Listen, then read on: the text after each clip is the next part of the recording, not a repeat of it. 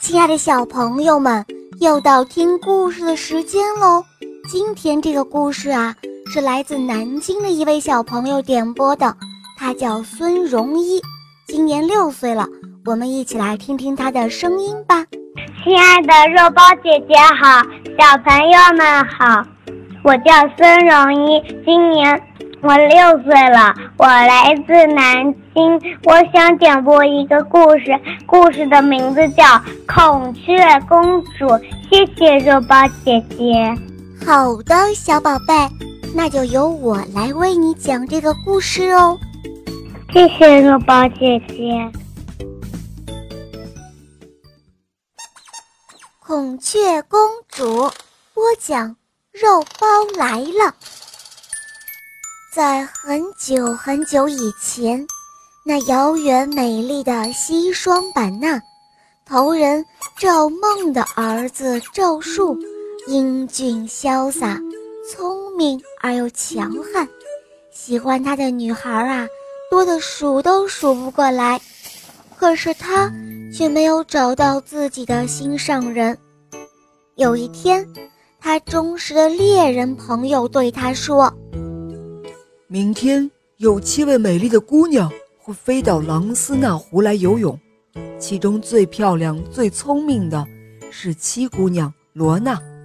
你只要把她的孔雀场藏起来，她不能飞走，就会留下来做你的妻子。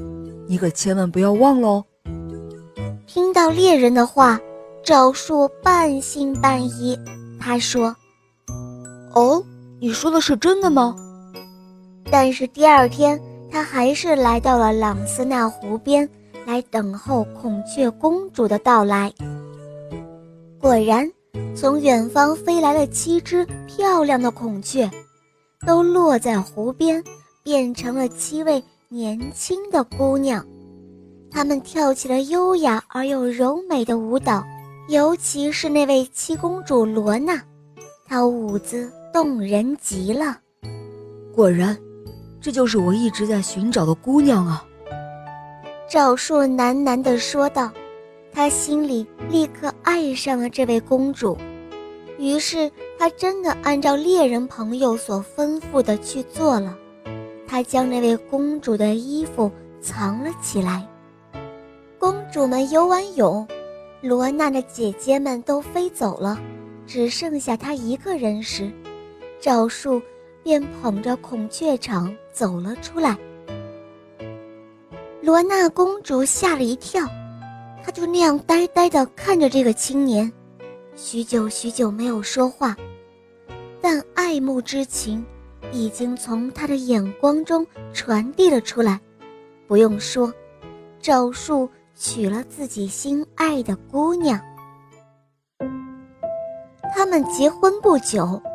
邻近的部落挑起了战争，为了保卫自己的家园，英勇的赵树和罗娜商量了一个通宵，第二天就带着一支军队出征了。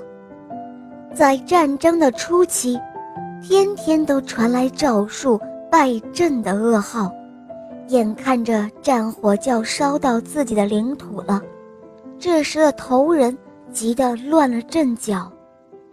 偏偏就在这时，有一个恶毒的巫师向他进谗言。他说：“罗娜公主是妖怪变的，就是她带来了灾难和不幸。若不把她杀掉，战争就会失败的。”部落的首领听信了他的话，决定把美丽的孔雀公主烧死。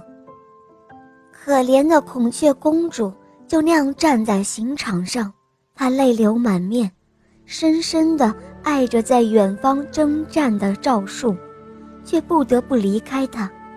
最后，他对头人说：“族长，请你允许我再披上我的孔雀氅跳一次舞吧。”部落的首领同意了。孔雀公主。披上那五光十色、灿烂夺目的孔雀氅，又一次跳起了舞蹈。她优雅的翩翩起舞，舞姿中充满了和平，充满了对人世的爱，焕发出圣洁的光芒，令在场的所有的人都深受感动。在悠扬的乐声中，罗娜公主渐渐地化为孔雀，徐徐飞走了。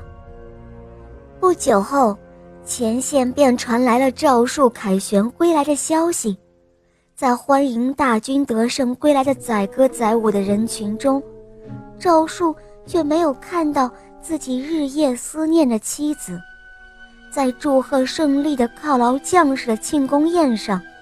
赵树还是没有看到罗娜公主，他再也忍不住了。族长，多亏了罗娜想出了诱敌深入的办法，才打败敌人。可是，他现在在哪儿？怎么没有看到他？族长听了赵树的话，这才恍然大悟，但是已悔之莫及了。无奈下。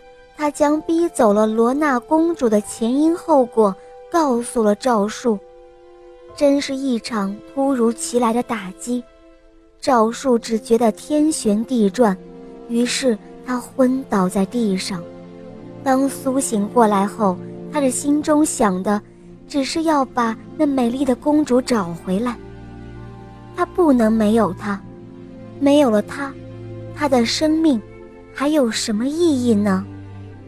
赵树去寻找他那一位忠实的猎人朋友，希望能够得到他的帮助。可得知，罗娜公主的家乡在远隔千山万水的地方，赵树下定了决心，他一定要去找公主的。于是，猎人朋友送给他三支具有魔力的黄金剑。赵树跨上战马，出发了。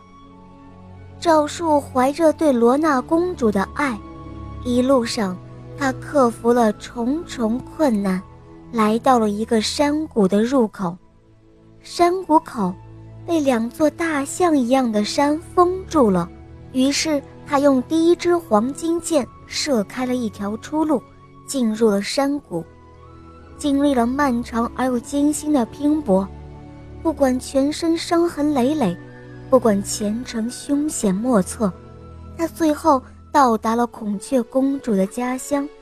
但是，孔雀国的国王因为赵树的族人对罗娜公主不公平，决定要考教一下赵树是否有保护罗娜公主的本事，否则就不会再让罗娜公主跟他回去了。国王让七个女儿。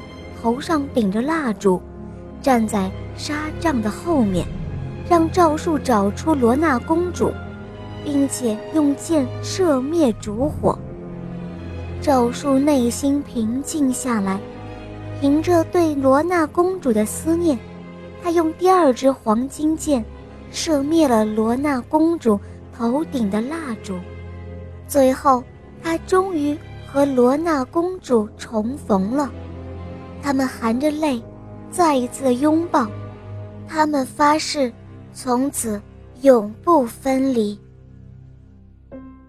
后来，公主跟着赵树回到了家乡，她终于明白了，原来是那个恶毒的巫师在陷害罗娜，于是赵树就去找那巫师报仇，没想到那个巫师居然。是一只秃鹰变的。